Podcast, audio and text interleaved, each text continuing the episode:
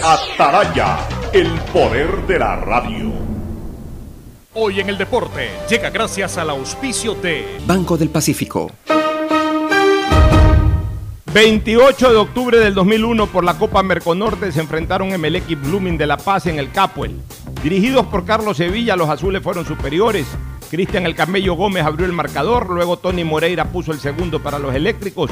Descontó Diego Cabrera para los bolivianos, pero posteriormente el defensor Luis Triviño convirtió el tercer tanto.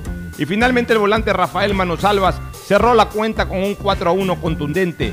Con ese resultado, Emelec pasó a semifinales, donde enfrentó y eliminó al Atlético Nacional de Colombia. Si vas a salir de casa, recuerda tomar las siguientes medidas. Usa mascarilla, ten siempre a mano gel antibacterial, mantén dos metros de distancia, evita usar efectivo. Y si vas a pagar con tarjeta, utiliza Pacificard Contactless, porque te acercan a lo que te gusta sin contacto. La tecnología Contactless de Pacificar Crédito y Débito te permiten realizar pagos de forma rápida y segura. Solo tienes que acercar la tarjeta al sistema de pago y listo. Pacificard. Historias que vivir. Banco del Pacífico.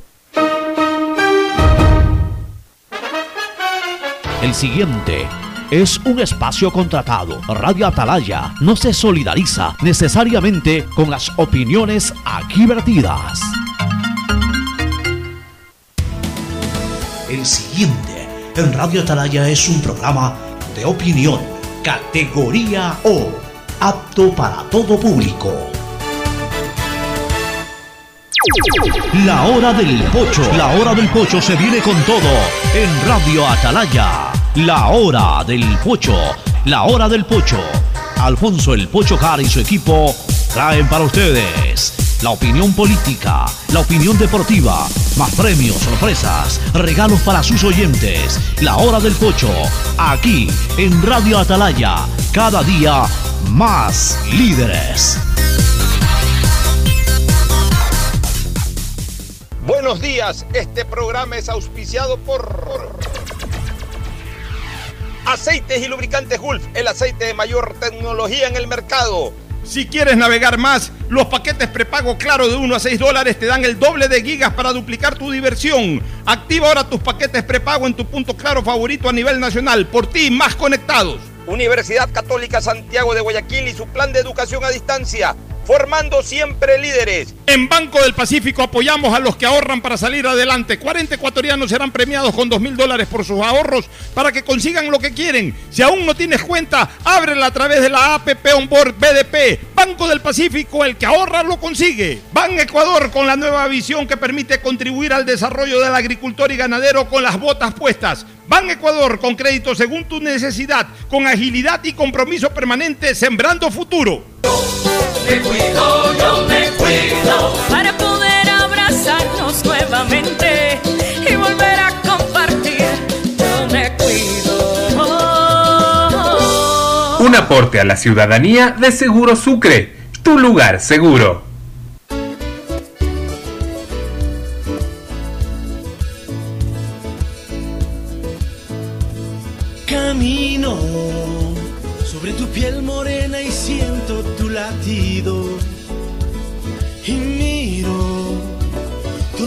680 Sistema de Emisoras Atalaya en su eh, año 76. Atalaya nunca falla y marca la raya del bienestar, del progreso y la libertad de Guayaquil, de Ecuador y del mundo. Por eso es una potencia en radio, cada día más líder. Y un hombre que ha hecho historia, pero que todos los días hace presente y proyecta futuro en el Día de los Ecuatorianos. Este es su programa matinal, La Hora del Pocho de este 28 de octubre del 2020. Y como todos los días, el placer de compartir con nuestro contertulio y comentarista junto Fernando Edmundo Flores Marín Ferfloma, que saluda al país. Fernando, buenos días. Buenos días con todo. ¿Qué tal, Pocho? ¿Cómo vas? Eh, estaba ahorita, antes de entrar en temas políticos, chequeando cómo va la vuelta a España. ¿Cómo va esa vuelta? Y a falta de 5 kilómetros y medio en la competencia, pues la lidera el grupo en el cual va, en el cual va Carapaz. Tiene la parte más dura de la competencia, es una trepada impresionante. Así que vamos a ver si, si en esa subida Carapaz logra sacar ventaja o por lo menos que se mantenga en la posición en la que va ahorita y logre conservar el liderato de la vuelta, ¿no? Bueno, esa es la idea. Yo les avisaré apenas termine la carrera. Claro. ¿Qué pasó con Carapaz? Claro, eh, por supuesto, esa información va a ser vital. Y bueno, tú lo estás diciendo, quedan ya relativamente pocos kilómetros para la vuelta de hoy. Este, y justamente esos últimos kilómetros coinciden con una trepada impresionante, que es en donde realmente Carapaz tiene fortaleza. Entonces. Sí, pero los otros también. Ya, bueno, pues entonces ahí ya será pedal a pedal a ver cuál, de, cuál, cuál es el que finalmente termina imponiéndose. Bueno, oye, este. Tengo un poquito bajo el audio, no sé si ahí le pueda subir un poco.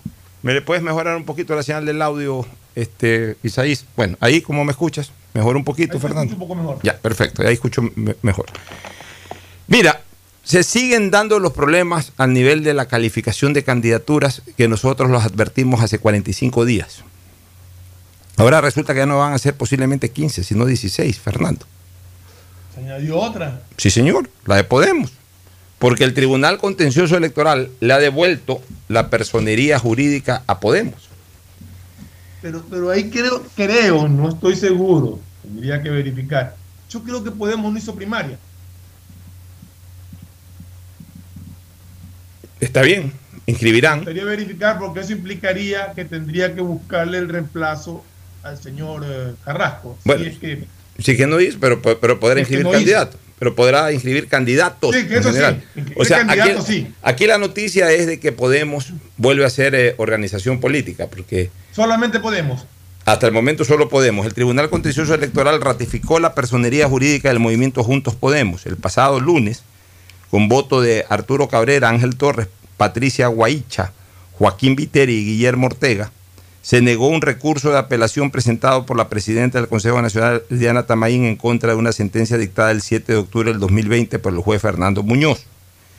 O sea, Fernando Muñoz le había devuelto la personería jurídica, Diana Tamaín apeló y ahora, eh, este lunes que pasó, se negó esa apelación por parte de la presidenta Tamaín.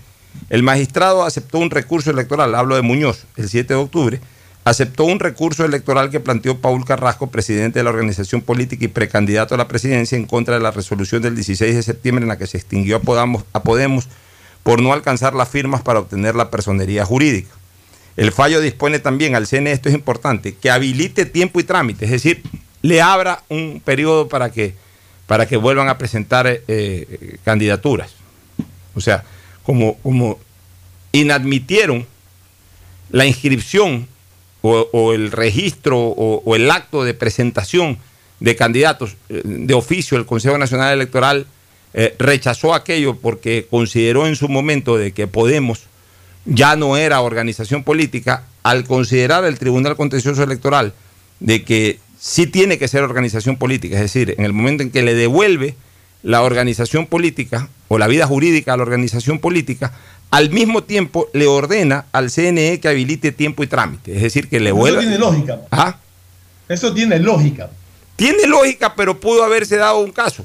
Pudo haberse dado, por eso es que la resolución aquí en este sentido es completa. No solamente que le devuelve la vida jurídica, sino que en razón del calendario electoral le ordena al CNE que habilite eh, tiempo y trámite pudo haber solamente devuelto la, personería jurídica. No, no, por eso te digo, es que tiene lógica que le hayan pedido el tiempo y trámite. Pero, pero te digo, pudo haber.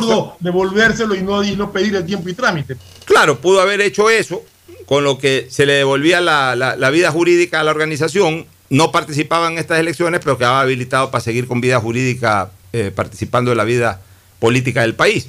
Pero hizo lo completo. Y como tú bien señalas, hizo lo lógico y lo que se ajusta en este caso en derecho, es decir, ordenarle también al CNE que habilite tiempo y trámite. De esa manera, Podemos está en su derecho de ir a presentar el día de hoy, porque ya debe estar ejecutoriado esto. Esto eh, se resolvió el lunes, ya, ya debe estar ejecutoriado. Podemos puede ir hoy día, presentar nuevamente la candidatura de Carrasco, presentar la candidatura del binomio de Carrasco, y a partir de ahí, obviamente revisar si es que se cumplen con todas las condiciones habilitantes o no del candidato a presidente y de la candidata o candidato a vicepresidencia de la República por Podemos. Y en el supuesto de que uno de ellos o los dos no cumplan, tiene la organización política derecho a subsanar y eh, eh, eh, en el momento en que cambian los nombres, si es que son personas que no tienen otro tipo de problema que no sea el que hayan hecho o no primarias, van a ser inscritos. Por lo tanto, mira, estábamos hablando de que se cerraba eh, la inscripción máximo con 15 candidatos. Yo diría que a Fe, que no tienen por qué prohibirle la inscripción de Sañay, a Andrés Arauz, que tampoco tienen por qué prohibirle la inscripción, van 15, y ahora al de Podemos va 16. Y ojo con una cosa, está en trámite lo de Libertades Pueblo. Y lo de preguntar cuántas más están en trámite. Está en trámite todavía para conocer la resolución del Tribunal Contencioso Electoral, lo de Libertades Pueblo. Si a Libertades Pueblo también le devuelven la personería jurídica, a lo mejor Machuca no se puede inscribir como candidato a presidente porque no hubo primarias en que designaron a Machuca. Ya, hubo primarias en que lo designaron el candidato a vicepresidente. Correcto, correcto. Ya, entonces, este, ahí lo, lo, si le devuelven la personería jurídica a Libertades Pueblo, ¿qué es lo que va a ocurrir? Que si va Machuca de candidato a presidente, le dicen, señor, usted no hizo las primarias, presente otro nombre. Pero también sumaría una nueva candidatura, un nuevo binomio. Con lo que quedarían en 17 los binomios. Si de por sí ya 15 era demasiado exagerado, ahora subiría a 17. O sea, o sea que ese promedio de 1. ¿Cuánto era el promedio? 0.7. 0.7, 0.8. Va a bajar a 0.3. No, porque tampoco es que los que van a entrar van a alar mucha, mucha se van a quitar ellos mismos. Pues. Se van a quitar. Si es que se quitan. Yo creo que más bien. aquí hay me llegó una, una encuesta, Pocho, una encuesta ómnibus de clima social y lo que, me, lo que me llama la atención de la encuesta, o sea, no, no los conozco realmente, está bien presentada por lo menos, pero aquí me, hay un dato que me, que me llamó la atención cómo lo presentan, porque piden la intención de voto por cada candidato, pero después le piden a las personas le preguntan si está decidido a votar por ese binomio o es posible que cambie de opinión. Y el 59.1% dice que sí, que ya está decidido, pero hay un 36.6% que no está decidido y que puede cambiar. Dentro de eso, hay otro que ya habla de dureza de voto.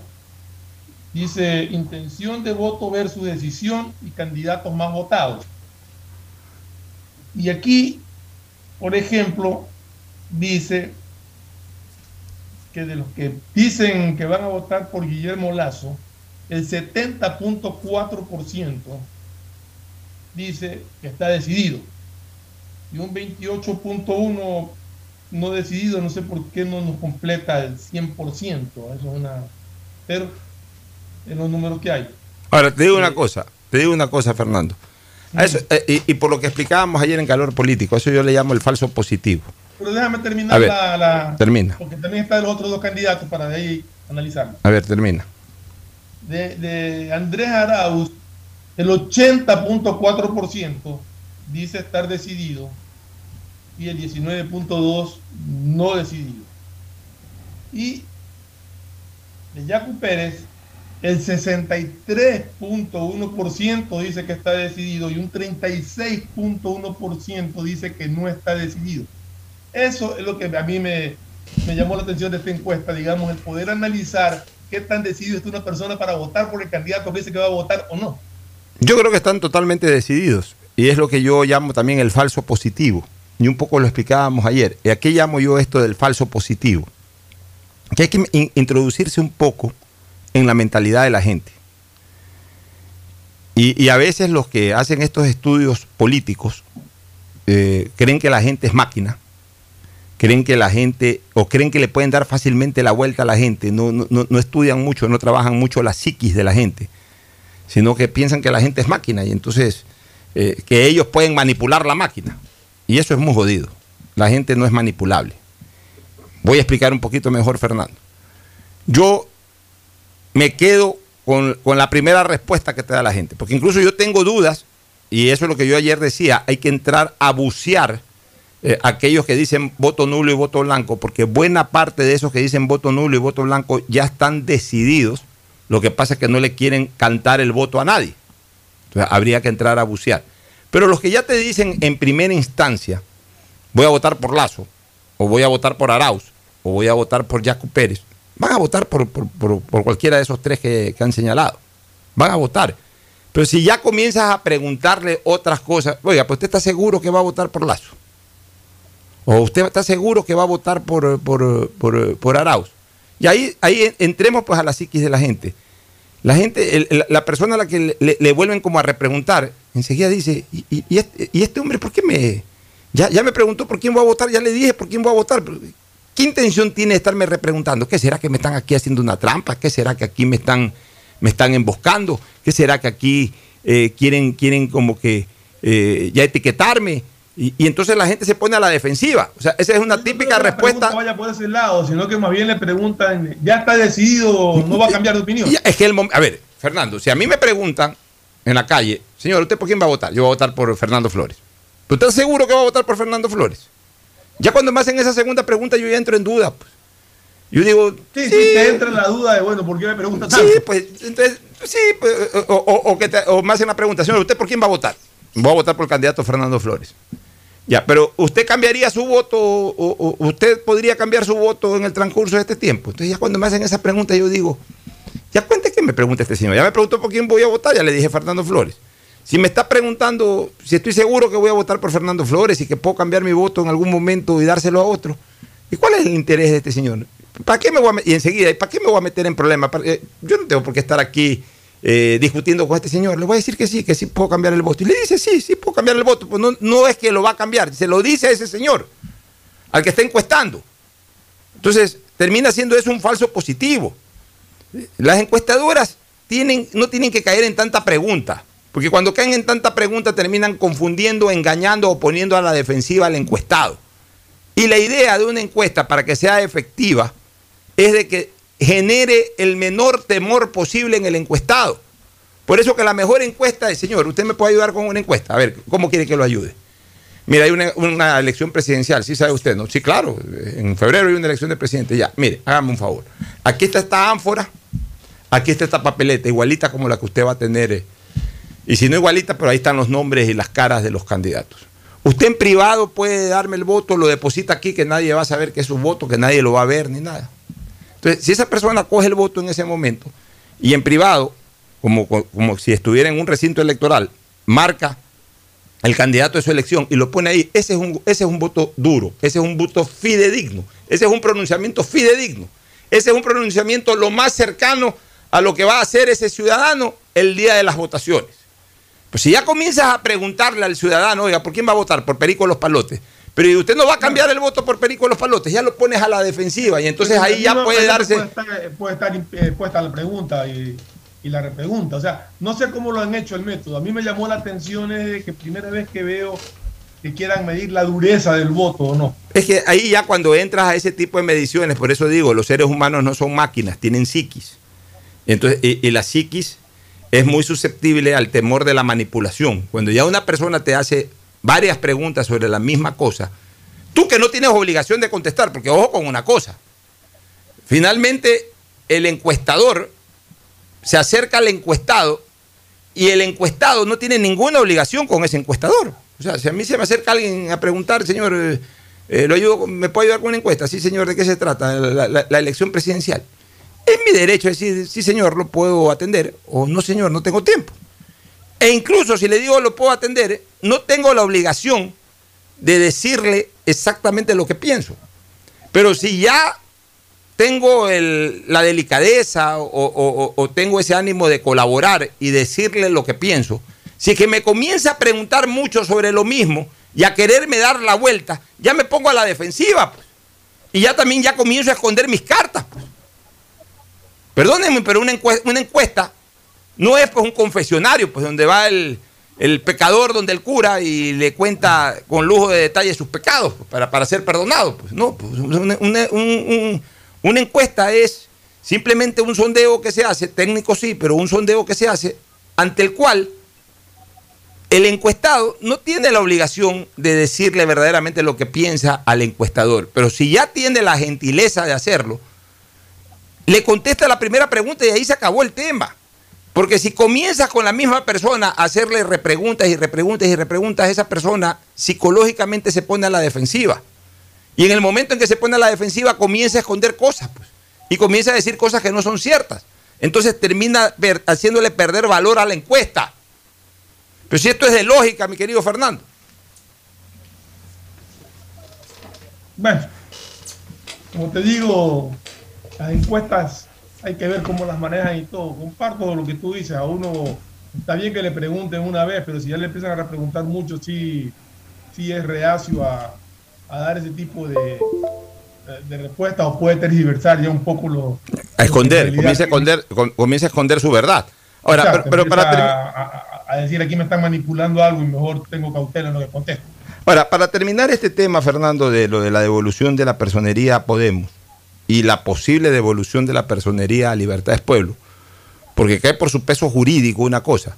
Si por la misma causa le quitaron la personería jurídica a Podemos, por la misma causa deberían de, eh, por la misma causa por la que se la quitaron a Podemos y se la quitaron a Libertad, si se la devuelven a Podemos deberían de devolverse la libertad. Y ojo con una cosa, deberían de devolvérsela a Revolución Ciudadana. Yo no sé si es que Revolución Ciudadana apeló o no apeló. Si no apeló, se quedó frito. Terminó aceptando la decisión. Si apeló y si hay una apelación de Revolución Ciudadana, deberían de devolverse. No Revolución Ciudadana, sino Compromiso Social. Perdón, Compromiso Social, que son los de Revolución Ciudadana. Sí, son los de Revolución Ciudadana. Ya. Con esto, al final de cuentas, el Tribunal Contencioso Electoral consideró de que no era pertinente lo que hizo el Consejo Nacional Electoral en razón del el dictamen de Contraloría. Con esto desnuda también la decisión del Consejo Nacional Electoral de que al final lo hizo por el miedo de perder, eh, de, ser destituidos aquellos vocales que se pronunciaron en torno a eh, negar lo solicitado por la Contraloría. Algunos pueden decir, y entonces ahora la Contraloría puede destituir a los jueces del Tribunal Contencioso Electoral. No, porque estamos en pleno proceso electoral. Y ahí sí no puede haber ninguna interferencia sobre pronunciamientos en lo que se considera pleno derecho, en este caso de un órgano jurisdiccional de última instancia como el Tribunal Contencioso Electoral.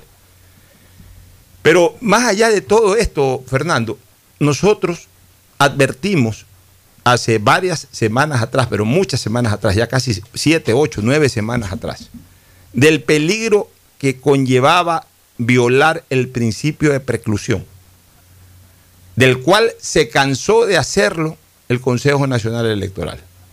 ¿Cuál es la violación de ese principio de preclusión?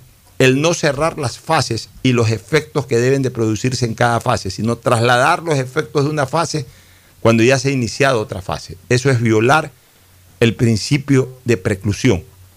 En el momento en que de acuerdo al calendario electoral se cerró el registro de organizaciones políticas habilitadas para participar en la contienda electoral del 21, al día siguiente ya no se podía resolver nada sobre extinción de vida jurídica de organizaciones políticas. Pues ya pasó el momento de las organizaciones políticas y entraba ya al momento de nominación y calificación de candidaturas de las organizaciones políticas.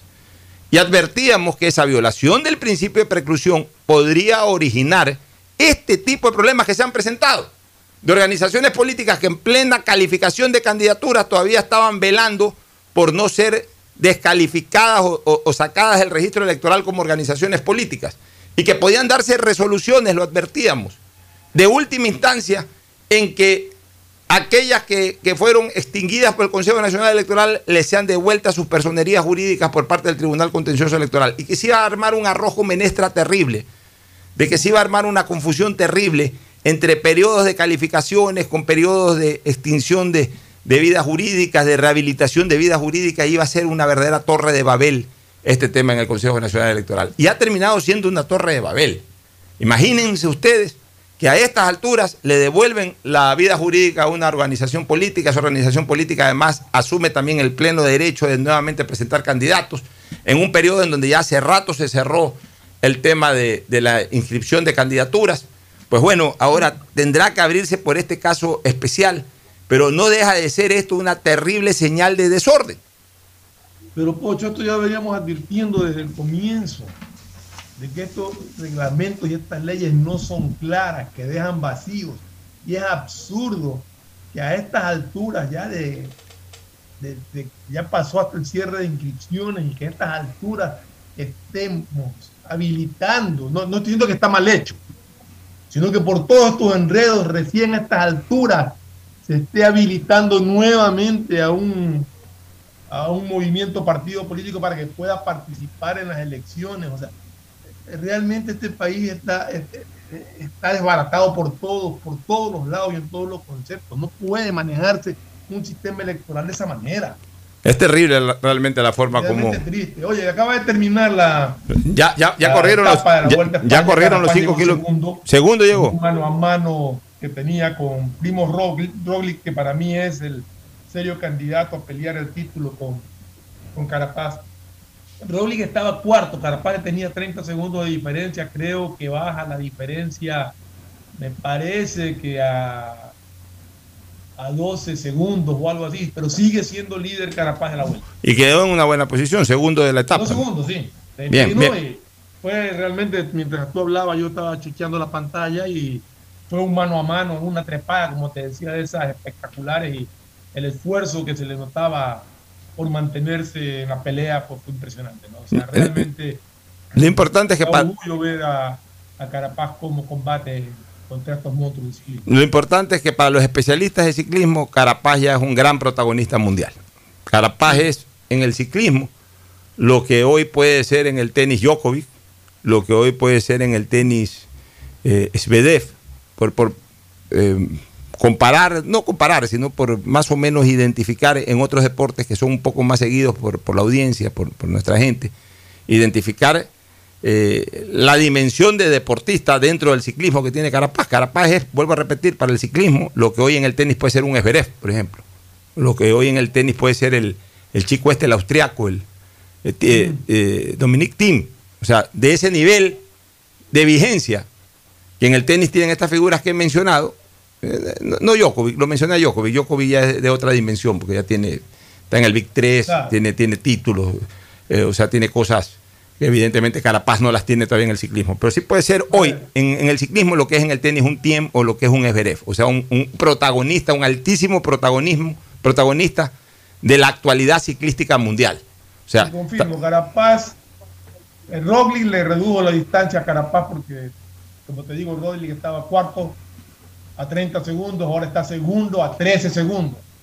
el que estaba segundo pasó a, cuarto puesto y el que estaba tercero pues se mantuvo en el tercer puesto. Lo importante es que Carapaz siga en la punta. Lo importante es que mantuvo esta diferencia en una etapa que se prestaba muy difícil y que podía haber significado quizá eh, un triunfo más amplio de Rolly, pero Carapaz se lo peleó palmo a palmo para mantener el liderazgo. Eso es lo bueno. Nos vamos a una pausa, retornamos con más.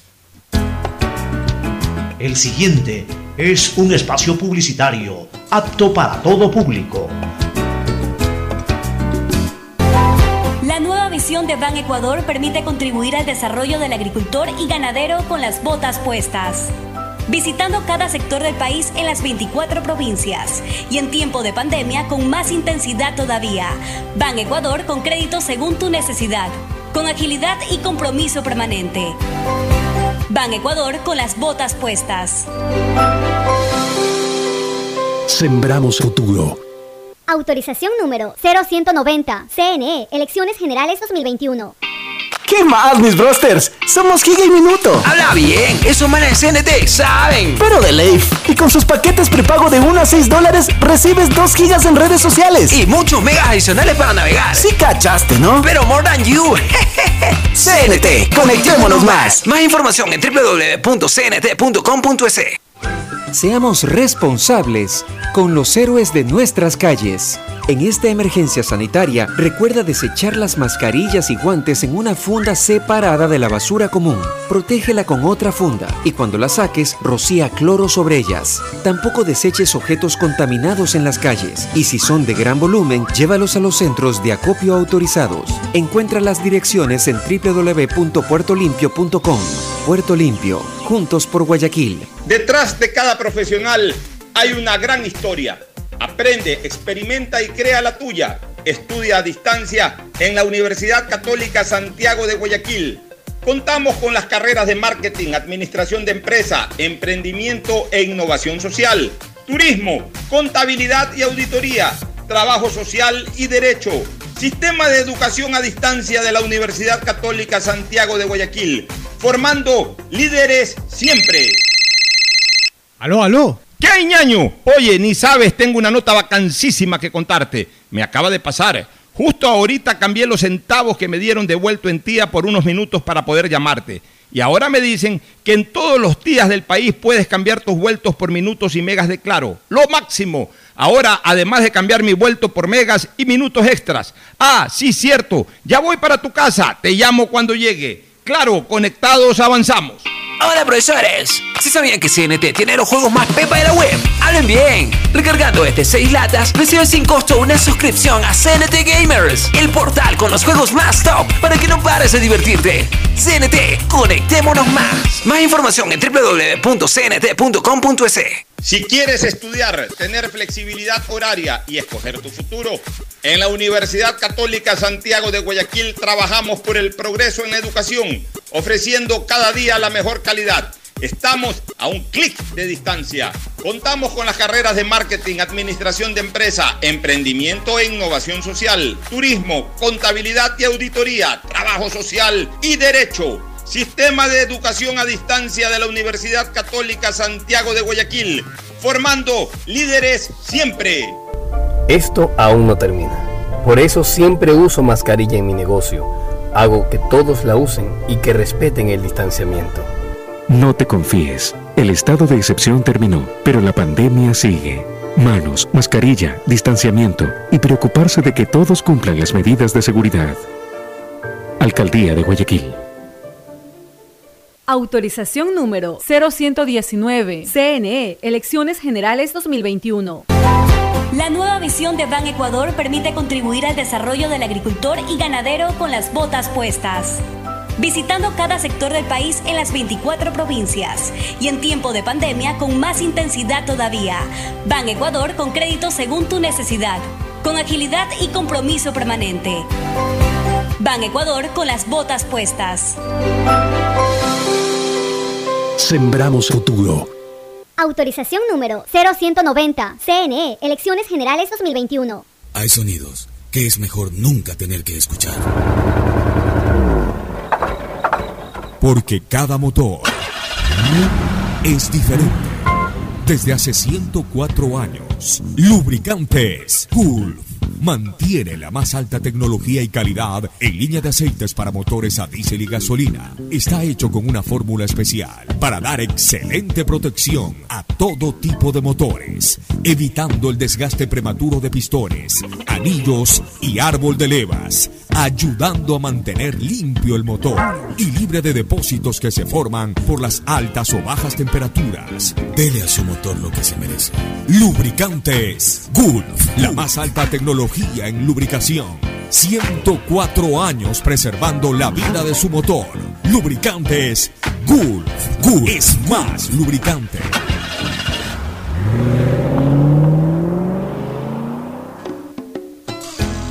Fin espacio publicitario. Usted está escuchando un programa de opinión, categoría O, apto para todo público.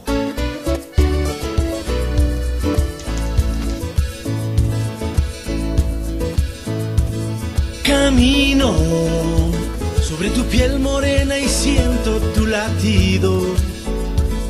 Y miro todo lo bueno que los dos hemos vivido. Te digo, solo hay razones para estar agradecido. Bueno, entramos de nuevo de regreso, Ferfloma y amigos oyentes. Oye, la Procuraduría ha abierto una cuenta ya en el Banco Central para la reparación de sobornos. Hasta la próxima semana, los 20 sentenciados en el caso de sobornos tienen plazo para cancelar la reparación económica que fue dispuesta por la Corte Nacional de Justicia, a más de la pena que deberán cumplir por haber sido declarados o autores mediatos, autores directos, coautores o cómplices del delito de cohecho pasivo agravado, tienen que pagar una reparación integral, ofrecer disculpas públicas y seguir un curso de ética. El pasado 23 de septiembre empezó a ejecutarse la pena. Se dispuso Pero que... tiene que poner una placa también. tienen que poner por ahí una placa también, pero la placa, a ver, ya vamos a hablar de todo eso. Se dispuso que los pagos se hagan dentro de los 30 días posteriores y la Procuraduría General del Estado es la entidad encargada del tema.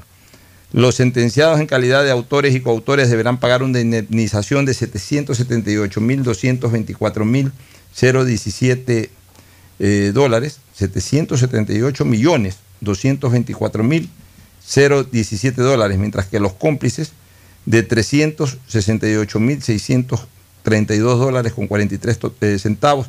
En total, a ver, perdón, es que está, está mal registrado también esto. Aquí habla de 778.224,017. O sea, eh, no, 778 mil, claro, claro, 778 mil 224 dólares tienen que pagar cada uno de los sentenciados, cada, uno de los sentenciados, cada uno.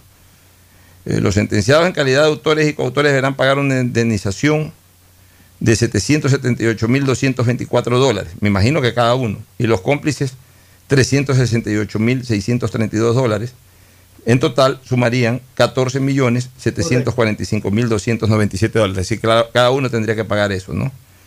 La Procuraduría solicitó al Ministerio de Economía el 24 de septiembre la creación de una cuenta para que el Estado reciba ese dinero. Eh, bueno, a ver, esto aquí es tan sencillo como que esa cuenta se inicia en blanco y me da la impresión de que se va a cerrar en blanco, mi querido Fernando. O sea, la sentencia es, de cumplimiento obligatorio. Aquí, hay una pregunta, Pocho, que quiero ver si tú la, me imagino que puedas saber la respuesta. Si no pagan, ¿qué sanción tienen? Ya, ya, ese es un tema. La pérdida de derechos. No, eh, a ver, ese ya lo perdieron igual. Ya, está bien, claro, pero ahí ya viene, ahí ya viene un juicio de insolvencia. Determinar también eh, la causa de la insolvencia. Si es una insolvencia fraudulenta o si es una... Que tendría que iniciarlo la Procuraduría. Claro, la Procuraduría tiene que, iniciar el cobro. O sea, inicia el cobro. La todo esto es un proceso de cobro. Hay, en primer lugar, la sanción penal eh, con privación de libertad. Que eso, pues... Eh, bueno, eso es otra cosa. Estamos hablando de esa parte, de la, parte de la multa. Claro, ya se está desarrollando. De ahí viene lo que es la que se llama la reparación integral. Que es todo este tipo de cosas, hasta la placa y todo si es que las personas que están obligados a hacerlo lo hacen de buena voluntad, pues bueno, habrán cumplido esa parte de la pena, más la privación de libertad, y cuando se cumpla el tiempo de privación de libertad, saldrán de la cárcel, como habrán pagado, como pagaron también la, la pena económica, perfecto, y ya no le quedan debiendo nada a la sociedad, nada al Estado, nada al país. Si es que las personas privadas de la libertad cumplen su pena de privación de libertad pero no pagan, por ejemplo, la reparación integral, en el momento en que se cumpla el tiempo de privación de libertad, ellos deben y pueden y van a salir de la cárcel. O sea, eso de ahí no, no, no, no, va compaginado con otro, ah, que si no pagas la multa o no pagas la reparación integral, entonces no vas a poder salir nunca. No, no. Cumple el tiempo destinado en la sentencia para la privación de libertad, en ese momento cumplido, haya pagado o no haya pagado la reparación integral, sale en libertad. Pero obviamente la Procuraduría General del Estado, como es una reparación integral al Estado, ya aquí ya la Fiscalía ya no tiene nada que ver. Ya la Fiscalía ya aquí ya no interviene para nada en esto de la reparación integral, sino que ya es la Procuraduría la que en primer lugar, eh, como es un dinero que hay que pagarle al Estado, pidió al Estado de que abran una cuenta, la cuenta en el Banco Central. Muy bien, la Procuraduría estará atenta a que pague. Pagarán parcialmente, pagarán totalmente o no pagarán nada. En base a cuál es la reacción de cada condenado, la Procuraduría toma acciones.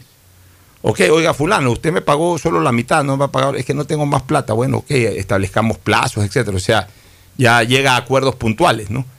No has pagado nada, ni voy a pagar nada, ok, no vas a pagar nada, te inicio un proceso de, de cobro. Y se inicia en ese momento un proceso de cobro.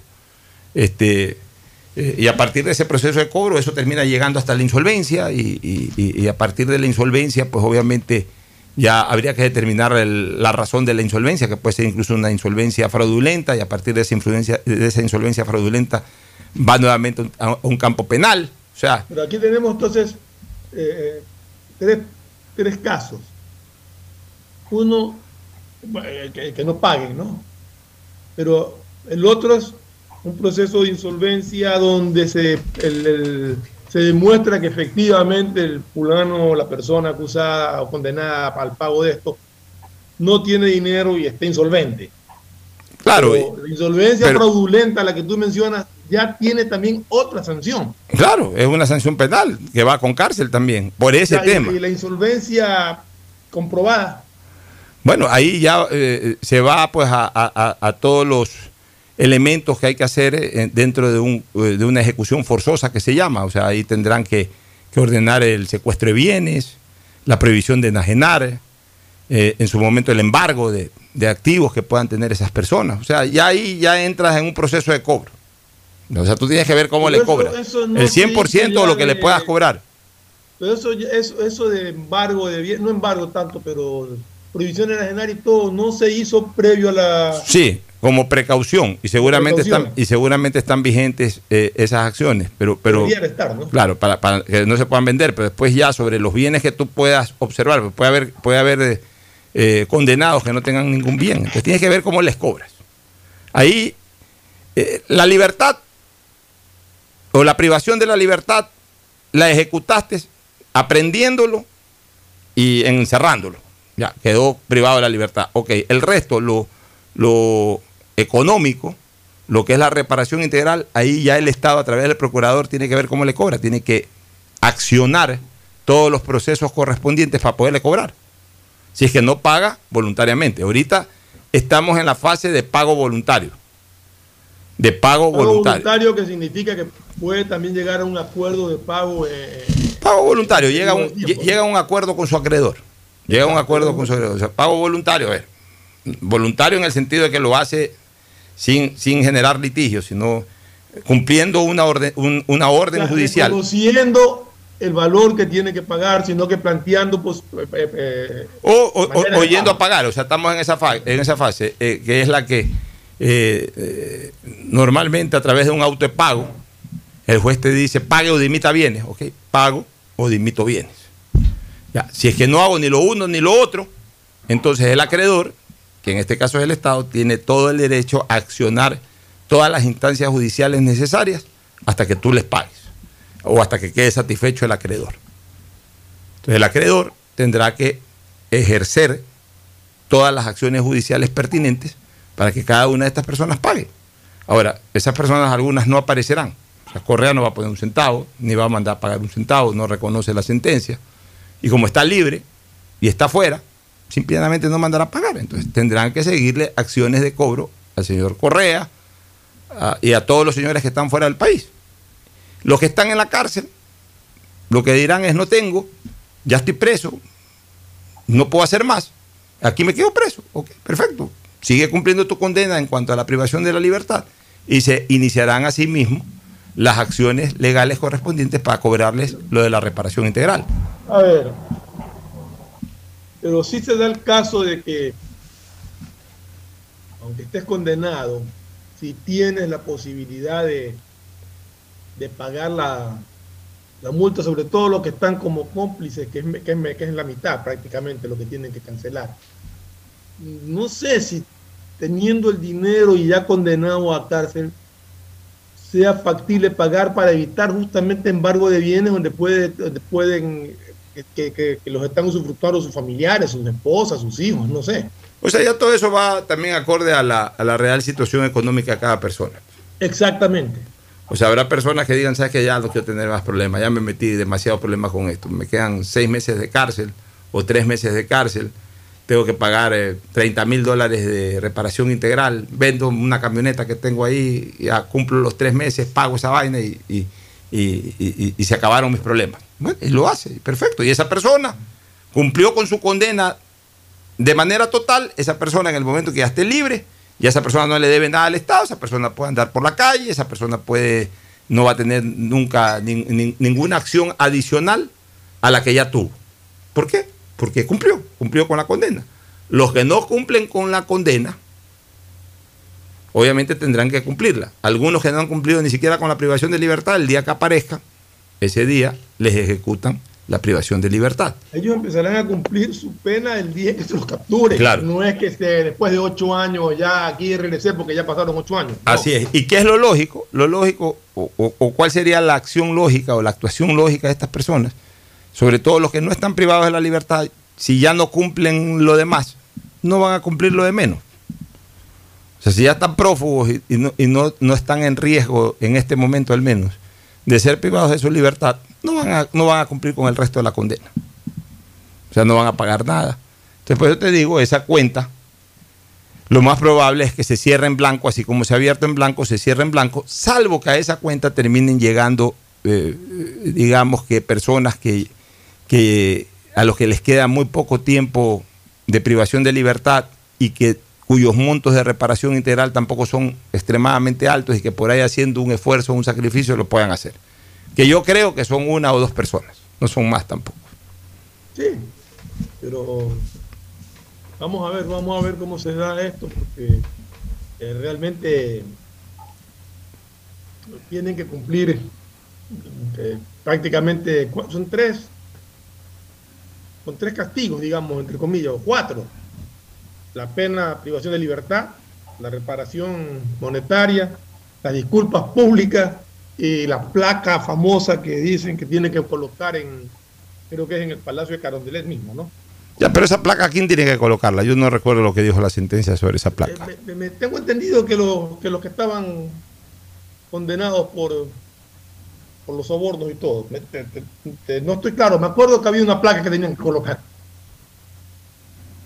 Pero mm, yo creo que, a ver, yo, yo creo que, que- que esa placa debería de, de- de- de- de- debería haberse ordenado con cargo, en este caso al propio Estado. Yo también pienso igual que el Estado es el que debería de poner la placa como, como enseñanza a todos aquellos que Así es, pero debe ser un acto de Estado ese, o sea, eh, Exacto. el Estado ser facultado judicialmente para poner esa placa. ¿Cuánto vale una placa de esa naturaleza? 800 dólares, Es- es 1000 más dólares. por, Pero- más- ya. es más eh, un castigo simbólico, entre comillas, no por Ya, el pero, costo de una placa. ya está bien, pero, pero eso que lo asuma el Estado como, como ejecución de ese castigo, sobre todo para las nuevas generaciones, para que se sepa que, que, al, que al poder se llega a servir y no se llega a robar. Ya, Ah, ya, eso debería hacerlo el Estado, porque los, los condenados no van a pagar esa placa. Eh, Así es, yo estoy de acuerdo contigo en que el Estado debería hacerlo como ejemplo. Bueno, oye, otro tema, Fernando, que me gustaría comentarlo. Mira, ahora se ha venido este mes de, octubre, que ya está por culminar, y, al final de cuentas estamos cayendo en lo mismo de siempre, este Fernando. O este gobierno ha caído en lo mismo, en lo mismo, de, en lo mismo que cayó el correísmo. El correísmo hizo de una fecha emblemática el famoso 30S. O sea, lo puso casi como una fecha patria casi a la par de un 24 de mayo, hasta a veces le dio más bombos que un 24 de mayo. Y el morenismo también está cayendo en lo mismo con esto de, las de las cuestiones de octubre y hacen ceremonias y destacan actuaciones de todo el mundo.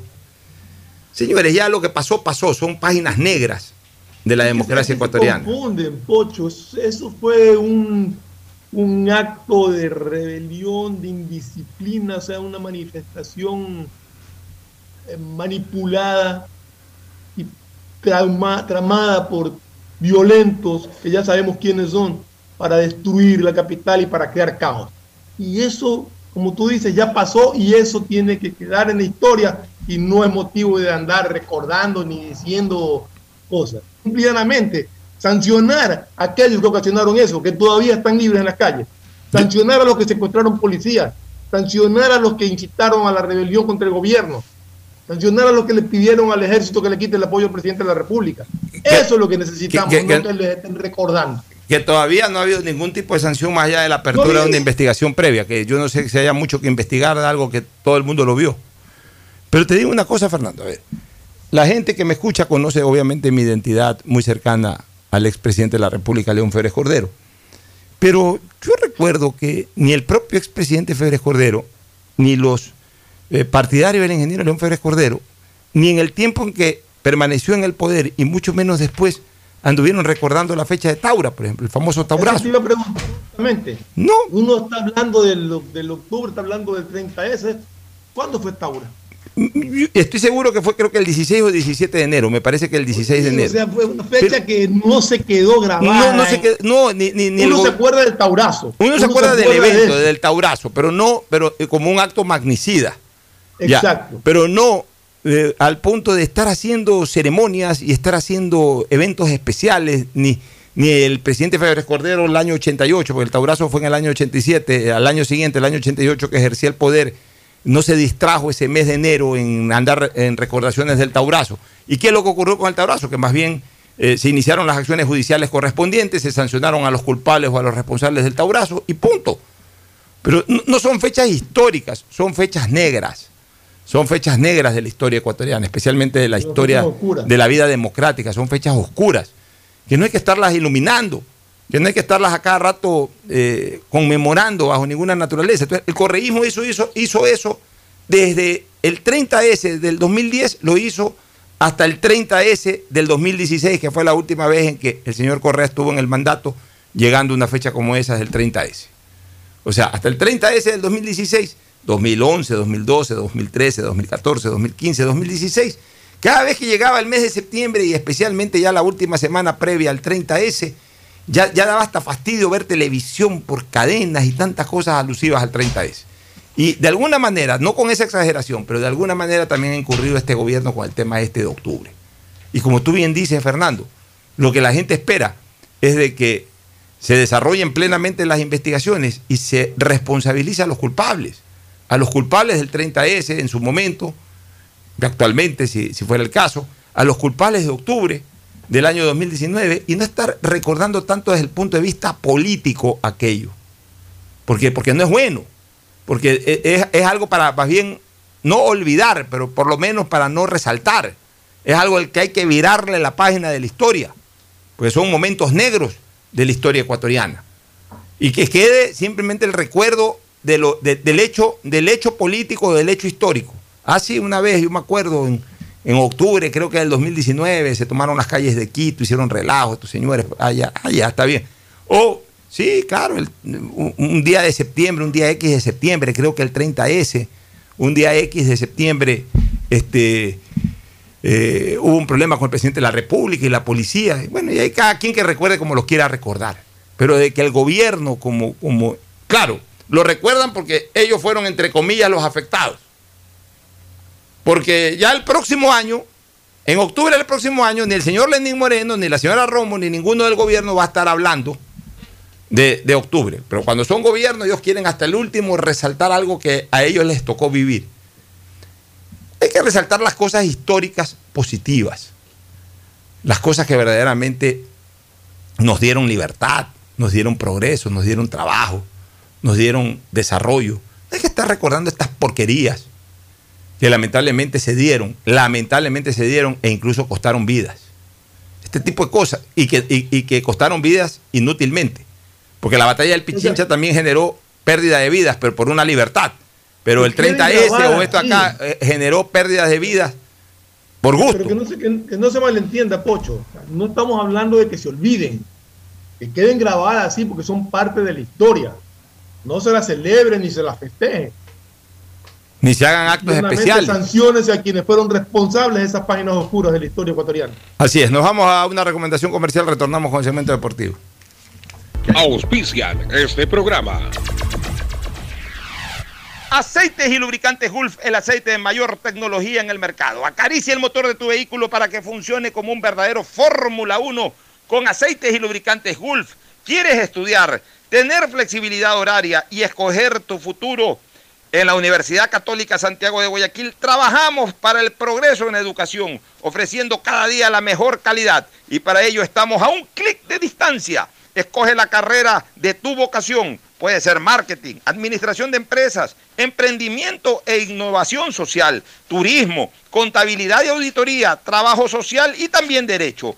Consulta en nuestra página web mayor información y esquemas de admisión. Universidad Católica Santiago de Guayaquil, formando siempre líderes. En Banco del Pacífico apoyamos a todos aquellos que ahorran para salir adelante. Por eso tú puedes ser uno de los 40 ecuatorianos que premiaremos con 2 mil dólares para que consigas lo que tanto quieres. Además, participa por 150 tarjetas de regalo, incrementando en tu cuenta 100 dólares en octubre, noviembre y diciembre. Descarga mi ahorro cuenta Programa tu ahorro y empieza a participar. En Banco del Pacífico, el que ahorra lo consigue. Si quieres navegar más, los paquetes prepago Claro de 1 a 6 dólares te dan el doble de gigas para duplicar tu diversión. Porque en Claro sí puedes disfrutar del doble de videos, posteos y memes a más velocidad. Y además te damos gigas gratis para hablar o videollamar sin parar por WhatsApp y Facebook Messenger desde donde tú estés. Activa ahora tus paquetes prepago en tu punto claro favorito a nivel nacional. Por ti, más conectados. Más información y condiciones en claro.com.es. La nueva visión de Ban Ecuador permite contribuir al desarrollo del agricultor y ganadero con las botas puestas visitando cada sector del país en las 24 provincias y en tiempo de pandemia con más intensidad todavía. Ban Ecuador con crédito según tu necesidad, con agilidad y compromiso permanente. Ban Ecuador con las botas puestas. Sembramos futuro. Me cuido, yo me cuido para poder abrazarnos nuevamente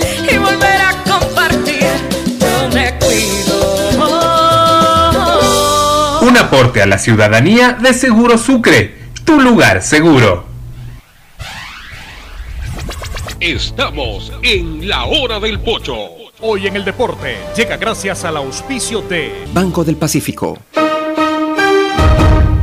28 de octubre del 2001 por la Copa Merconorte se enfrentaron Emelec y Blooming de La Paz en el Capuel. Dirigidos por Carlos Sevilla, los azules fueron superiores.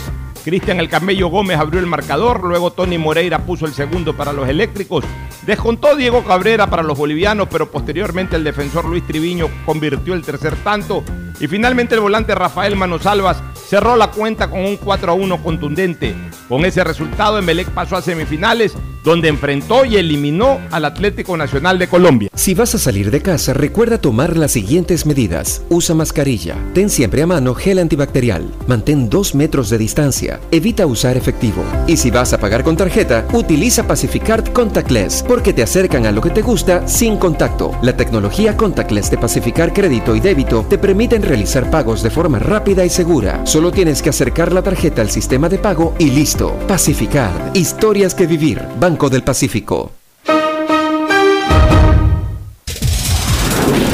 En la hora del pocho presentamos Deportes, Deportes.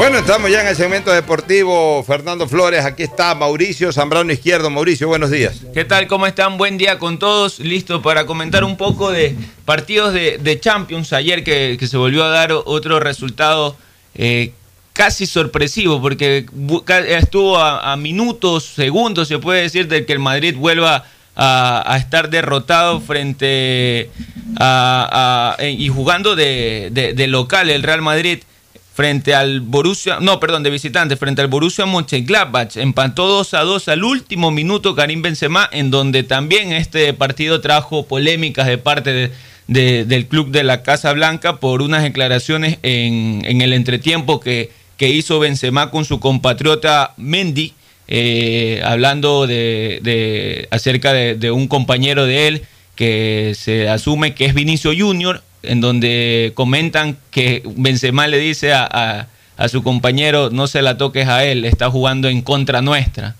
Obviamente se lo dijo en, su, en el idioma francés y es lo que han podido traducir los, los, que, los que tienen este video.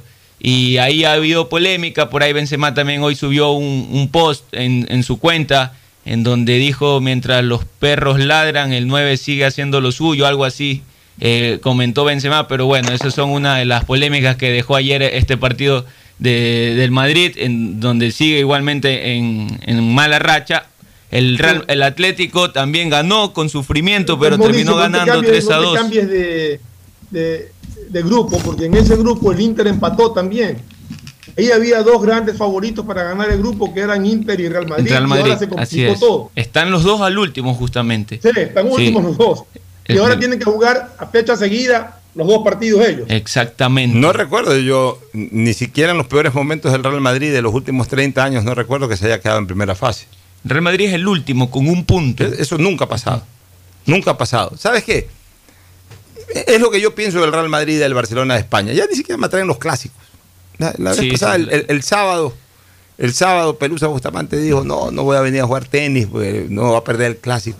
Yo, voy a dejar de jugar tenis, le digo, por, por ver hoy un Real Madrid-Barcelona. No, ni de loco. La verdad que O hoy sea, no está muy llamativo. el No está, ¿Por qué? Porque para mí ya el Barcelona de España y el Real Madrid pasaron a ser equipos normales dentro de Europa, dentro de un primer nivel, por supuesto, aunque los resultados últimos del Real Madrid ni siquiera son dentro de un primer nivel. Pero digamos que hay que mantenerle esa jerarquía todavía al Madrid y al Barcelona de España. Son equipos normales de Europa dentro de un primer nivel. Ya no son esos equipos juega Barça con Juventus. Sí, ya no son esos equipos galácticos. En el caso del Real Madrid, pero fue sintomático el tema, sintomático. Se fue Cristiano Ronaldo, se desinfló internacionalmente el Real Madrid. O sea, el peso que tenía Cristiano Ronaldo. Por eso es que los historiadores, me jacto de ser un historiador, por, eso tengo libros de historia y por eso todo el tiempo estoy investigando temas históricos. Por eso soy un historiador. Yo no es que desarrollo memoria. Yo aparte de desarrollar la memoria, que es una de las herramientas del historiador, reviso constantemente estudio, estoy recordando, estoy leyendo, estoy investigando. Es lo que hace un historiador. Los historiadores tenemos parámetros para evaluar eh, a un deportista. No es solamente el número de títulos, sino el grado de influencia en esos títulos y el grado de resistencia en esos títulos. El grado de influencia de los títulos del Madrid en la era Ronaldo, el grado de influencia de Cristiano Ronaldo era enorme, era grandísimo, era desproporcionado incluso, o sea, en relación a... En la época del Real Madrid de Di Stéfano. Pero, eh, por ejemplo, en la época del Real Madrid de Di Stéfano, otros eh, eh, era, era un poco más compartido el grado de responsabilidad. Bueno, o sea, pero Stéfano estuvo- igual era el que tenía el más alto, pero también estaba un Puskas, tenía, tenía, Agento, tenía Paco Gento, tenía algunos, Sol. ya, tenía jugadores El que... Madrid de Cristiano también tuvo sus estrellas. Lo que pasa es que ahorita Pero- hoy por pero- hoy no es tan. Ya, pero el grado de responsabilidad de, de Cristiano Ron- Ronaldo se disparó hacia arriba en relación incluso a esas otras estrellas. Es, por ejemplo, alguien me decía lo de Ronaldinho. Sí, Ronaldinho fue campeón del mundo y aparte Ronaldinho tuvo mucho grado de influencia o de responsabilidad en muchos títulos adicionales, como en el Barcelona de España, eh, quizás por ahí en alguna última Copa América. Pero en el Mundial de Fútbol del 2002, en donde quedó por única vez campeón Ronaldinho, el grado de influencia de ese campeonato mundial lo tuvieron dos jugadores. Ronaldo. Ronaldo y Rivaldo. Primero Ronaldo y luego Rivaldo. Ronaldinho venía más abajo. El grado de responsabilidad de Pelé en México 70 fue alto. Pero atrás de Pelé fue alto, pero atrás de Pelé venía por ahí de cerca Jairzinho. Venía por ahí un poquito más abajo Tostado Rivelino. Wow. Tostado Rivelino, abajo. Bastante más abajo de Pelé. Jairzinho no tan abajo de Pelé. Y Pelé mm, encima de todos. Tenía un- que eres ya. historiador, Pocho, Erciño es el único jugador en la historia de los mundiales que metió gol en todos los partidos. En todos los partidos de un mundial. Hizo siete goles, un gol por partido. O sea, no es que hizo siete goles en siete partidos, hizo un gol en cada partido, que fueron siete, y por tanto anotó siete goles. Ya, mira tú, el grado de responsabilidad de Maradona, por ejemplo, en México 86, fue, pero, pero terrible. Fue terrible. O sea, el, el que venía abajo en cuanto a influencia para ese título estaba pero inmensamente abajo de Maradona. O sea, puede haber sido. Y ni siquiera puedes definir quién. Para algunos, Pumpido y Ruggeri atrás, o Brown, para otros, Valdano Burruchaga. arriba, para otros Burruchaga que lo ayudaba a Maradona. Otro Batista. Pero era una cosa enorme, o sea, era como decir eh, en el cráter del Chimborazo, casi que en el río Guayas, eh, así, así la diferencia de altura en cuanto al, al porcentaje de influencia. Entonces, Maradona, al punto que definitivamente si Maradona no jugaba el Mundial de México 86, Argentina posiblemente no pasaba de octavos de final. De octavos, ni siquiera te estoy diciendo de cuartos de final. Ya, en el caso de Pelé, por ejemplo, en el Mundial del 58, el grado de responsabilidad o de influencia fue, eh, fue compartido con Garrincha. O sea, posiblemente sin Pelé, o posiblemente sin Garrincha, aún con Pelé. Si, si uno de los dos faltaba, a lo mejor Brasil no era campeón. Pero es que ese 58 tenían también a Didi, a Babá, Está bien, a Galo. que venían más abajo, pero la influencia que tuvo Garrincha fue paralela a la de Pelé. Y, en, y en el Mundial del 62, Pelé no tuvo influencia. Pelé se lesionó al segundo partido y no volvió a jugar. Y ahí el, el 100%, no el 100%, pero el 80% de la influencia para ese título fue de Garrincha. O sea, Garrincha cuando fue campeón mundial fue tan protagonista como Pelé. Y más, y más protagonista incluso que Pelé. Porque en, Chile fue protagonista Garrincha, no lo fue Pelé. Y en el 58 fueron protagonistas en partes iguales. Ya, entonces, el grado de influencia de Cristiano Ronaldo para la obtención de los títulos del Real Madrid era tan brutal que se fue Cristiano Ronaldo y prácticamente se desinfló el Madrid y pasó a ser un equipo normal de primer nivel del fútbol europeo. Y el Barcelona de España, si bien es cierto que tiene a Messi, pero desde que se fueron ese par de cerebros en el medio campo, Iniesta y Xavi, disminuyó también eh, el potencial del Barcelona de España. Dejó de ser un equipo galáctico y pasó a ser un equipo eh, de primer nivel, pero un equipo nuevamente, eh, nuevamente terrícola. Ya no galáctico, sino terrícola. Y ahora con la salida de Lucho Suárez y quedando prácticamente solo Messi, yo te diría que el, Barcelona de España, al igual que el Real Madrid, pasan a ser equipos normales de primer nivel del fútbol europeo. Oye, y el día, el día de ayer renunció Bartomeu, José ¿no? María la Bartomeu, así es. Jus- justo un día antes había dado unas declaraciones en donde él había dicho que no se le pasaba por la cabeza en ningún momento renunciar a la presidencia del Barça. Al día Y- siguiente va y renuncia. y, ajá, y, y al día siguiente renunció por un voto de... O sea, no fue por el voto de censura en sí, pero ya, ya tenía las firmas eh, que, que se pedían de los socios, entonces él antes de, de- que sea ese voto de censura, él mismo renunció junto a su directiva. De ahí se esperan elecciones para enero casi y puede ser que el Barca, incluso hasta en este en estas próxim- en, en esta próxima jornada de, de lo que será para incorporar jugadores no lo haga por lo que no habrá directiva y, y puede tener aún problemas el Barca porque por ahí le falta un 9 por la salida de Lucho Suárez. Eh, La canción de. ¿Quién es? Vlad es el que la canta. eh, eh, o, o, o yo Arroyo. ¿Cuál es de estos salseros el que canta todo lo que sube tiene que bajar? Ese es Gilberto Santa Gilberto Rosa. Santa Rosa. Gilberto Santa Rosa. Todo lo que sube tiene que caer. Todo lo que sube tiene que caer. Ya le está tocando en fútbol al Barcelona de España, le está tocando al Real Madrid, en política le ha tocado a todo el mundo. Y todo lo que cae también tiene posibilidad de volver a subir. Sí. O sea, eh, yo nunca me voy a olvidar eh, ciertos criterios eh, tan impactantes como el que alguna vez se lo escuché a Mauro Velázquez. Me decía, decía que el fútbol era como una ola. Crece, crece, crece. O los equipos de fútbol son como una ola. Crecen, crecen, crecen. Llegan a una cresta. Eh, eh, mantienen cierto tiempo ese- esa cresta. O sea, que los surfistas lo saben perfectamente. La ola está en su cresta y ahí la mantienen un rato y por eso que pueden surfearla. Pero en algún momento tienen que comenzar a descender hasta reventar. Pero revientan nada más que para volverse a formar. Para volver a coger otra Para vez. volver a, para volver a crecer. O sea, todo lo que sube tiene que caer. Pero también todo lo que cae puede levantar nuevamente. Esa es la dinámica de la vida. Nos vamos a una pausa, retornamos. El siguiente es un espacio publicitario apto para todo público. ¿Qué más, mis brosters? Somos Giga y Minuto. Habla bien, esos manes de CNT saben. Pero de Leif. Y con sus paquetes prepago de 1 a 6 dólares, recibes 2 gigas en redes sociales. Y muchos megas adicionales para navegar. Sí cachaste, ¿no? Pero more than you. CNT, conectémonos más. Más información en www.cnt.com.es.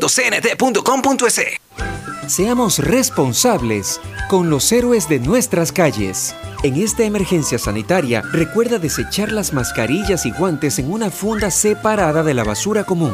Protégela con otra funda y cuando la saques, rocía cloro sobre ellas. Tampoco deseches objetos contaminados en las calles y si son de gran volumen, llévalos a los centros de acopio autorizados. Encuentra las direcciones en www.puertolimpio.com.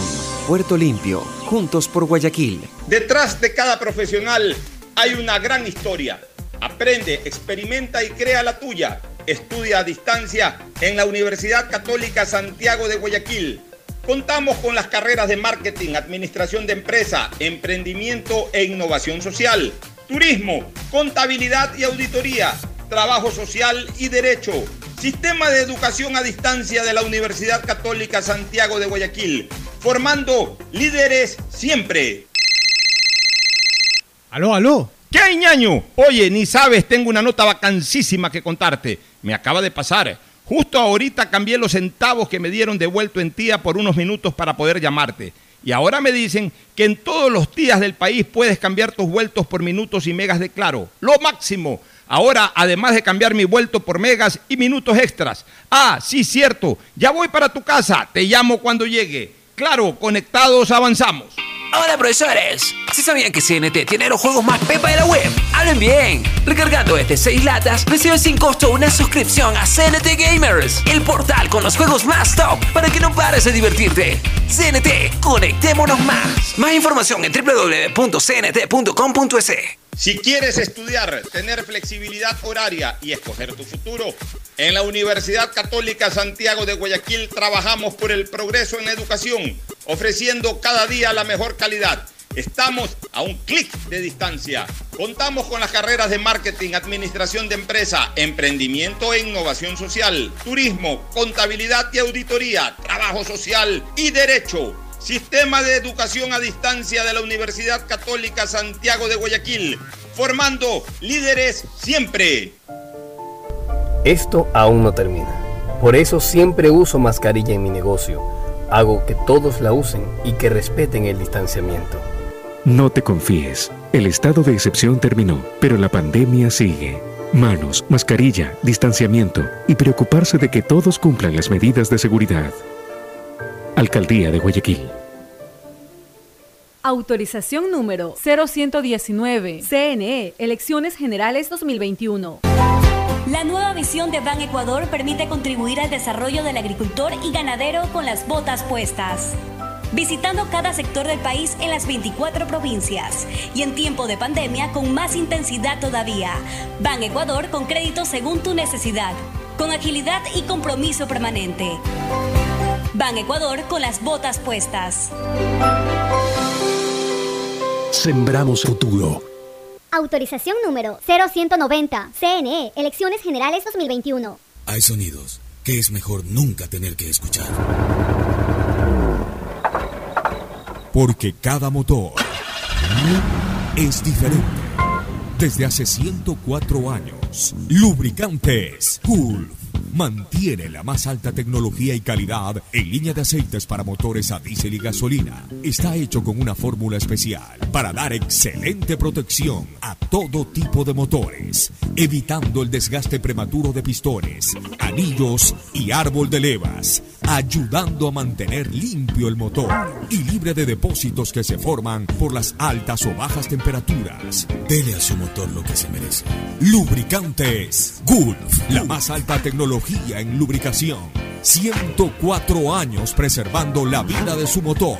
Lubricantes Gulf. Gulf es más lubricante.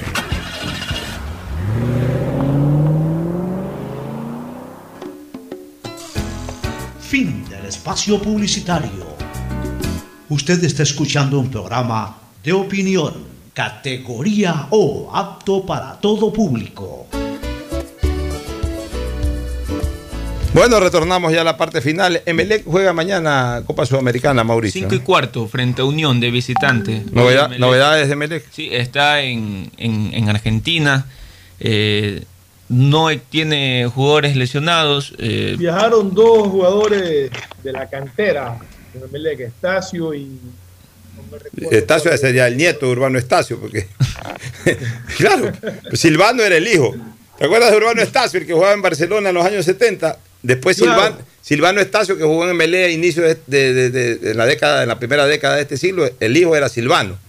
Y ahora si aparece este chico Estacio de las canteras, de ser nieto, de ser hijo de Silvano, nieto de Urbano. No, no, puede que sea sobrino o algo, ¿no? O sea, pero en todo caso viajó. Nieto. Hay buena. hijo. Hi- hijo de Silvano Estacio. Entonces, si es el hijo de Silvano Estacio, es nieto de Urbano. Si Silvano Nieto era hijo de. Qué Sí, bárbaro. Qué viejo que ya Hay estoy. buenas referencias a este chico. Esos hay fueron. otro más, no me acuerdo el apellido del otro De- chico de la cantera. Cetre. ¿De qué, ¿De qué juega Estacio? Debe ser delantero. Eh, Silvano era delantero. marca- Silvano era así Fue como todo. Romario. Era como Romario Caicedo. Jugaba a veces de volante por derecha, delantero. Lo único que le faltó a Silvano fue tapar. Sí, sí, sí. En Emelec solo Urbano, le faltó eso. Urbano, en cambio, era delantero, era tremendo delantero Urbano Estacio, tremendo delantero. Tenía una potencia, tenía un tiro, pero le encantaba el trago. Había una, hubo una anécdota, era, era el más relajoso de todos. Una anécdota rapidito, cuando Barcelona concentraba en el Turis, ahí en todo Vaquerizo Moreno y, Junín, este, Otto Vieira, que conocía que sus jugadores eran inquietos, en esa época era la, la típica de los hoteles de esa época, había un solo televisor en el lobby. Y el lobby del hotel, del hotel Turis estaba ahí al pie de la puerta de salida del hotel. Entonces Otto Vieira se quedaba ahí hasta las 12 de la noche viendo televisión. La televisión acababa a las 12, solamente eran canales locales, no, no había cable, no había nada. Y, los jugadores no podían bajar pues para escaparse, porque Otto Vieira estaba ahí en el lobby viendo televisión y ahí al lado estaba la puerta de salida. Estos majaderos, ¿qué es lo que hacían? Se, encerraban en una habitación con la colaboración de uno o dos que sí se quedaban, pero que colaboraban, pero tres o cuatro de esos diablos amarraban sábanas y se bajaban desde la ventana del primer piso con sábanas. Amarraban tipo cabo, hacían como cabo y ahí se iban bajando. O sea, no, había manera de descubrir que se escapaba. Como en las películas. Como en las películas. Y uno de ellos era, cuentan que uno de ellos era Urbano Estacio. Este, a propósito, son Silvano Estacio y Edgar Lastres, el otro jugador que, Sí, viajó, que son de la formativa. Silvano Estacio, él ya ha estado, me parece que sí ha estado convocado anteriormente en, en Emelec. Parece que sí, lo parece haya que sí lo han escuchado. convocado. A Lastres no lo había No, oído que lo él hayan no. convocado previamente. Bueno, ¿cuál sería la alineación de Melec para el partido contra Bueno, aún no existe una posible alineación de Melec. Por ahí puede ser que plantee la- las que vienen manejando, que son con, con Pedro Ortiz en el arco, por derecha eh, Romario Caicedo, de central es Mejía con Leguizamón, por izquierda eh, juega el chico Rodríguez, de central de volantes es- eh, pueden estar Sebastián Rodríguez, derecha eh, Brian Carabalí, como lo, lo vienen usando de más de extremo que de marcador. Joao Rojas por izquierda, Dixon con, con Rodríguez, adelante puede ir Latuc Cordóñez y, y hay que ver si se decide esta vez por, por Zapata eh, de ponerlo de titular, que, que la verdad es que también Zapata ha tenido un- es uno de los que pocas oportunidades ha tenido en Emelec y, y bueno, también eh, al momento que, que- que se lo ha requerido. eh, ha fallado goles increíbles, la verdad, que pueden abrir. Ninguno de esos marcador. colombianos. Emelec ha traído como tres o cuatro colombianos, esos armadores de enlaces. En los últimos años ninguno ha funcionado, porque hasta hace dos años vino un chico de esos también que, Yo creo que. que, que pintaba, el pero único- nada. El último colombiano. Vino un colombianito recuerdo- de esto el año pasado, el anteaño pasado. pero Sí, no estuvo nada. acá este, este chico. Ni me acuerdo del apellido. eh, Ya para que tú no te acuerdes, Fernando. Sí, colombiano, apellido no me recuerdo. era súper joven que. Que no pasó nada. Había ido bien en Colombia, en Emelec no funcionó lamentablemente. Y el último colombiano que yo recuerdo. Que brilló en Emelec. Hamilton Emelec Rica. Claro. Ah, Rivera, sí. Mm, más que después de Rivera, Hamilton Ricard. Ricard jugó No, bien. Eso fue antes, pues. Claro, R- Hamilton Ricard fue antes. Ricard fue en el dos, no, 2003, Ricard fue en el 2007. 2004, ¿no fue No, no, Ricard? no. Ricard fue creo que ya en el 2007. Por ahí. Bueno. Rivera fue en el 2005. Bueno, pero, pero. esos dos son los, los que. Oye, me, me- me- me decían por ahí o escuchaba de que los dos últimos partidos de Sebastián Rodríguez no fueron tan buenos. También está bajando su nivel. Ah, no, Pocho, o sea, la gente realmente cree que un jugador tiene que, que solucionar los problemas del equipo completamente él solo. Y yo creo que el Rodríguez tiene un nivel excelente, pero no puede todos los partidos tirarse el equipo al hombro y ser él el que tiene que ir para arriba, bajar a defender, abrirse a los costados. y- o sea, No, en la no. seguidilla de partidos que hay, pues llega un momento que sí te puede afectar algo en el aspecto físico, pero para mí sigue siendo un jugador extraordinario de, de- de un nivel realmente. De las mejores, de las mejores contrataciones en cambio que ha hecho en Y Melén. los mal años. acompañado, nada más. que Barcelona, novedades para el partido con Liga. Se espera el regreso de Michael Arroyo. Vamos a ver eh, que puede ser uno de los que vuelva a, a- no, no la alineación titular, pero bueno, puede haber sorpresas, puede que sea titular, pero formaría parte de los convocados. Eh, Liga de Quito no iría con Rodrigo Aguirre por lesión, Zunino tam- también por, por lesión, entonces Liga también va con algunas bajas de, de- de los extranjeros que vienen siendo figura en Liga de Quito. Barcelona reemplazaría a Vel- a- a- con Velasco a Pineda. si Ah, que se recupera Velasco. exactamente, y Pineda, quien, quien está expulsado en roja directa, seguramente se perderá dos partidos. Y, ¿Cuántos partidos le pusieron a Pineda? ¿Dos o tres? Dos partidos. Claro, pero no son seguidos. Me parece que cuando son seguidas es que lo aumentan eh, eh, una tarjeta. Y más, allá de aquello, el jugador merece una buena sanción a la interna del club. Y, ojo que, que también este en en, en MLE, que, ah, sí, sí, sí, no anunciamos creo mañana el, horario del partido a las 5 y cuarto y hoy el, el Barcelona-Juventus a las 3 de la tarde, Juventus-Barça, en donde Cristiano se enojó por la prueba de PCR que le volvió a salir negativo. Le volvió a salir positivo. eh, perdón, positivo, sí. ¿Le volvió a salir positivo? Sí, sí, sí, enojado salió Cristiano porque quería jugar el partido. O sea, no puede jugar. No, no estará bien. Vamos a una última recomendación comercial. Auspician este programa. Aceites y lubricantes Gulf, el aceite de mayor tecnología en el mercado. Acaricia el motor de tu vehículo para que funcione como un verdadero Fórmula 1 con aceites y lubricantes Gulf. ¿Quieres estudiar, tener flexibilidad horaria y escoger tu futuro? En la Universidad Católica Santiago de Guayaquil trabajamos para el progreso en educación, ofreciendo cada día la mejor calidad y para ello estamos a un clic de distancia. Escoge la carrera de tu vocación Puede ser marketing, administración de empresas, emprendimiento e innovación social, turismo, contabilidad y auditoría, trabajo social y también derecho. Consulta en nuestra página web mayor información y esquemas de admisión. Universidad Católica Santiago de Guayaquil, formando siempre líderes. En Banco del Pacífico apoyamos a todos aquellos que ahorran para salir adelante. Por eso tú puedes ser uno de los 40 ecuatorianos que premiaremos con 2 mil dólares para que consigas lo que tanto quieres. Además, participa por 150 tarjetas de regalo, incrementando en tu cuenta 100 dólares en octubre, noviembre y diciembre. Descarga mi ahorro cuenta. Programa tu ahorro y empieza a participar. En Banco del Pacífico, el que ahorra lo consigue. Si quieres navegar más, los paquetes prepago claro de 1 a 6 dólares te dan el doble de gigas para duplicar tu diversión porque en Claro sí puedes disfrutar del doble de videos, posteos y memes a más velocidad. Y además te damos gigas gratis para hablar o videollamar sin parar por WhatsApp y Facebook Messenger desde donde tú estés. Activa ahora tus paquetes prepago en tu punto claro favorito a nivel nacional. Por ti, más conectados. Más información y condiciones en claro.com.es. de Ban Ecuador permite contribuir al desarrollo del agricultor y ganadero con las botas puestas. Visitando cada sector del país en las 24 provincias y en tiempo de pandemia con más intensidad todavía. Ban Ecuador con crédito según tu necesidad, con agilidad y compromiso permanente. Ban Ecuador con las botas puestas. Sembramos futuro. me cuido, yo me cuido. Para nuevamente y volver a compartir. Yo me cuido. Un aporte a la ciudadanía de Seguro Sucre, tu lugar seguro. Estamos en la hora del pocho. Solamente para terminar, me dice Checho Vera Echeverría, quien envió un fuerte saludo de que Zapata no viajó. No, no viajó Zapata. No viajó Zapata, entonces. Viajaron 23 jugadores nada más. Bueno, Zapata quedó fuera entonces para el partido de mañana. 5 y 15 de la tarde, 5 y 30 de la tarde contra Unión de Santa Fe. Vamos a ver con qué línea sale señor Rescalvo. En, en Copa Sudamericana. Gracias por su sintonía. Este programa fue auspiciado por Aceites y Lubricantes Gulf, el aceite de mayor tecnología en el mercado.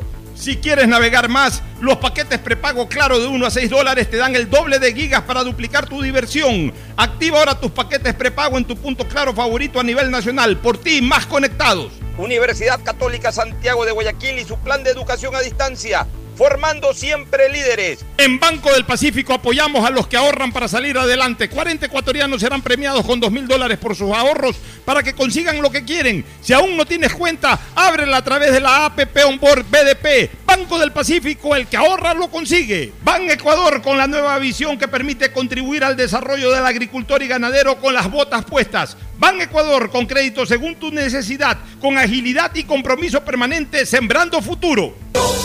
Me cuido, yo me cuido para poder abrazarnos nuevamente y volver a compartir. Yo me cuido. Un aporte a la ciudadanía de Seguro Sucre, tu lugar seguro. Este fue un espacio contratado. Radio Atalaya no se solidariza necesariamente con las opiniones aquí vertidas. Hoy en el deporte llega gracias al auspicio de Banco del Pacífico. 28 de octubre del 2001 por la Copa Merconorte se enfrentaron Emelec y Blooming de La Paz en el Capuel. Dirigidos por Carlos Sevilla, los azules fueron superiores. Cristian El Camello Gómez abrió el marcador, luego Tony Moreira puso el segundo para los eléctricos. Descontó Diego Cabrera para los bolivianos, pero posteriormente el defensor Luis Triviño convirtió el tercer tanto. Y finalmente el volante Rafael Manosalvas cerró la cuenta con un 4 a 1 contundente. Con ese resultado, Emelec pasó a semifinales, donde enfrentó y eliminó al Atlético Nacional de Colombia. Si vas a salir de casa, recuerda tomar las siguientes medidas. Usa mascarilla. Ten siempre a mano gel antibacterial. Mantén dos metros de distancia. Evita usar efectivo. Y si vas a pagar con tarjeta, utiliza Pacificard Contactless, porque te acercan a lo que te gusta sin contacto. La tecnología Contactless de Pacificar Crédito y Débito te permiten realizar pagos de forma rápida y segura. Solo tienes que acercar la tarjeta al sistema de pago y listo. Pacificard. Historias que vivir. Banco del Pacífico. Atalaya, noticias, deportes y opinión. El siguiente en Radio Atalaya es un programa informativo, categoría I, apto para todo público.